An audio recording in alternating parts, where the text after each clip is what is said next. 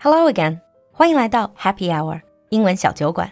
不论是加入酒馆社群还是咨询课程，都可以添加小助手，微信号是 l u l u x j g，l u l u 就是露露，x j g 是小酒馆的汉语拼音首字母。Now on with the show. Welcome back to Geek Time. This is Brad. Hey, Lulu. Hi, Brad. And last episode, we were talking about LARPing. Mm-hmm. And if you think that was geeky, this is going to be even more. Let's get our geek on. All right. So let's start off with the genres. How does that sound? Mm, that's great because last time you mostly focused on medieval, all mm-hmm. these like your traditional RPG game set in the medieval time was the magicians, mm-hmm. the kind of mages, wizards, and healers, warriors. What about other genres? Well, they do have like the non magical medieval reenactment. We even have a lot of Civil War reenactment type of things where, Wouldn't that be potentially sensitive though, politically? uh, for people, it's not really such a thing. Like, um, it's just one of those things where you kind of like suspend all of your political ties to the current world and just go out and have fun. I remember seeing somewhere that in America you do have the Civil War mm-hmm. reenactment society. Yeah. Is that considered LARPing as well? Or is it a specific thing? It is it LARPing in its own way. They wouldn't never consider it LARPing, but it is LARPing. They It are is, they're it. playing a character, they Yeah. dress up, they have weapons. Their weapons, you know, fire blanks and everything, but they do have real cannons and they do all these things like they normally would. They camp and they cook. Mm. They cook like they would in the in the olden days. So it is It is LARPing whether they want to. Yeah, whether they want to admit it or not. All right. You just said you have historical reenactment.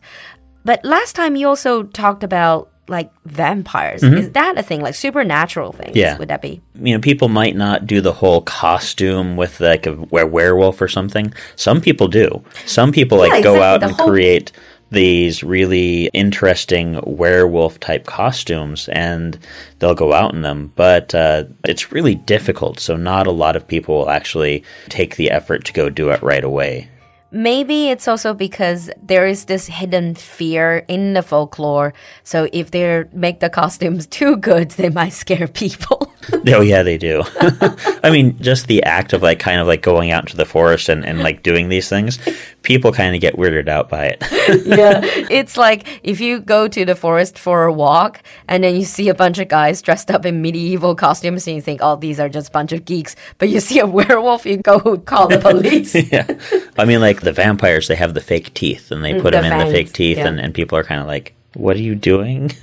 I suppose, especially if you are saying that, uh, for example, people are religious, this could be seen as quite Mm-hmm. it, it is, yeah, it is Yeah. for some people. But I mean, it's everyone has their own thing. So, Mm. yeah. Are there any LARPing of contemporary, like known, let's just say, probably like known supernatural, but uh, contem- like, for example, can you cause, well, I say cause, but can you LARP, let's say, crime Oh, yeah, definitely. Like you can, uh, detectives?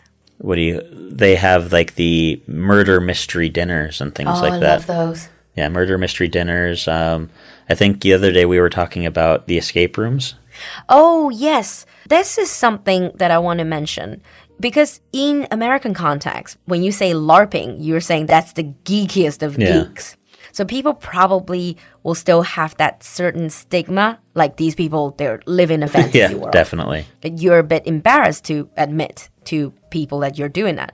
But in China lately, I think in the past five years or so, you know, escape rooms, 这种密室, they're getting really popular. You've seen them around. Yeah. But whilst escape rooms in other countries might just be an escape room where you focus on solving the puzzles and trying to get out, in China they've taken it to another level. Sometimes they have themed escape rooms where you dress up. You don't just solve the puzzles. You actually dress up as characters, background from specific dynasty mm-hmm. even. And then if you think about it, it's pretty much LARPing because you are acting the character, you have your own sort of script, you can elaborate on that script, and then together you act out scenes, and then you'll probably solve a mystery and eventually get out of the room. And that is very popular in China and it's very popular among young people. And I don't think it really has that much of a stigma. People just mm. thought of it as fun. Yeah. I mean, like that, you're just going to a place and, and paying for kind of like it. It's like going to a movie. Exactly. Yeah. But you get to interact. But I think if people go out into the forest and like dress up, people are probably, that's kind of weird. oh, so don't you have any of those, like I've described it, escape rooms that turned into a LARPing session? I haven't seen anything specifically like that, I, but mm. I have seen like dinner theaters and things like that. Uh, what a dinner theater would be interactive. Yeah, immersive usually. theater. So yeah, dinner theaters either just you sit down and you have dinner and you watch something, but a lot of dinner theaters you're put into something where someone gets killed and someone is the murderer and like everyone has to kind of like figure out who was the murderer. It may be a plant or it may be just one of the characters in there gets told that they're the murderer. Yeah, that's basically murder mystery nights. Yeah. Oh, I love those. Those are fun. So if we kind of like move on and, and kind of go back to talking about like more of the, the actual LARPing with talking about some of the characters and guilds, uh, a lot of times when we have a LARPing, Hang on a minute. What are guilds? Guilds are translated in Chinese into 公会. I guess if you play games, you would know this. But what exactly? Are they just uh, like a group? just a, a group of people who work together. Sometimes the guild will have a specific goal, like maybe they might be an evil guild and they might have the good guild and they might be fighting against each other. And uh, in games, like any of the online games like World of Warcraft, there will be guilds of people who go and fight bosses together. um, but in like LARPing, you'll have the same type of thing where you'll have like a, a guild and you might be part of like one or two different guilds. I see. So it is just like exactly 3D copy of the game. Mm-hmm. Which brings me to the question in a game, you complete certain quests and you level up. Yeah. How do you level up as a LARPer? Usually, what it comes down to is how many events you've gone to. So they'll be like, if you've gone to twelve events, then you go you go up a level. And weekend events might be worth more points, and so you might go up levels a little bit faster if you go to the big, huge weekend camping trips. But you just need to show up. I mean, you don't need to play the game well to get more points. Well, like uh, it depends on the group you're in. Sometimes you don't get any points if you don't have a costume, or if you're not playing your character. If you're like you actually have to play uh, that particular character class in the in during that day. Otherwise, you just get points as what's called a warrior class, which is kind of like the basic class. I see.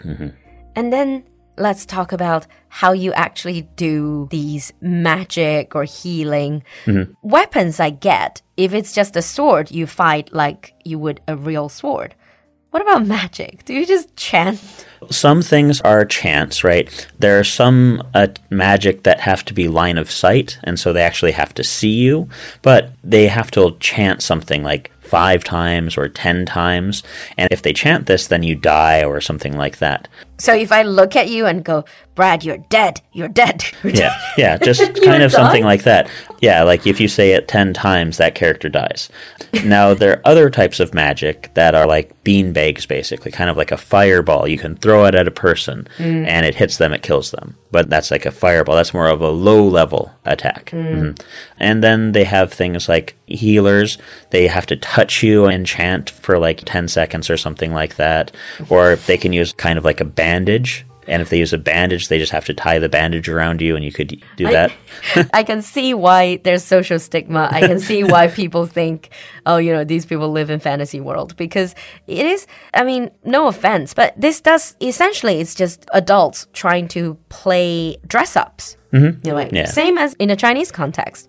And I'm not saying this to any LARPers out there in an, an offensive way. In fact, I am super into that. Yeah. Dressing up. And then finally, with like we have like poison, right? So if you're an assassin, you can throw have a throwing knife, which is kind of like a beanbag as well. It's just kind of like some foam with uh, some sort of weight in it, and you can poison that, or you can poison your knife.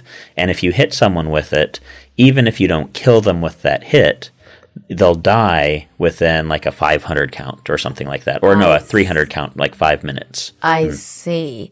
So that's pretty much just modeled after the actual game, what hmm. happens in actual online computer games. What about monsters though? Do people actually dress up as monsters? Mm-hmm. Or is it more like a concept or how is it like? Sometimes you'll get monsters kind of like the octopus or a kraken type monster where you'll have like maybe three or four people working together. They have to stay within a certain range of each other. They might have like a belt kind of like tied or like a rope that keeps them tied together. Okay. Uh, but then like as they'll have like two swords, they'll each get two swords and they'll basically kind of be like the tentacles. And so if you get hit by the sword, then it's uh, you're dead or something like that. I see. All right. So before we finish, just out of curiosity, when you were LARPing, who's your favorite character to play? I usually played a ranger. Oh, like with bow and arrow? Bow and arrow, yep. We had bows and arrows that we could use. Like kind of an archer had light armor, and so you could actually wear armor that would protect you. You could run around, and like you could use the bow and arrow. It was kind of mm, the most utilitarian.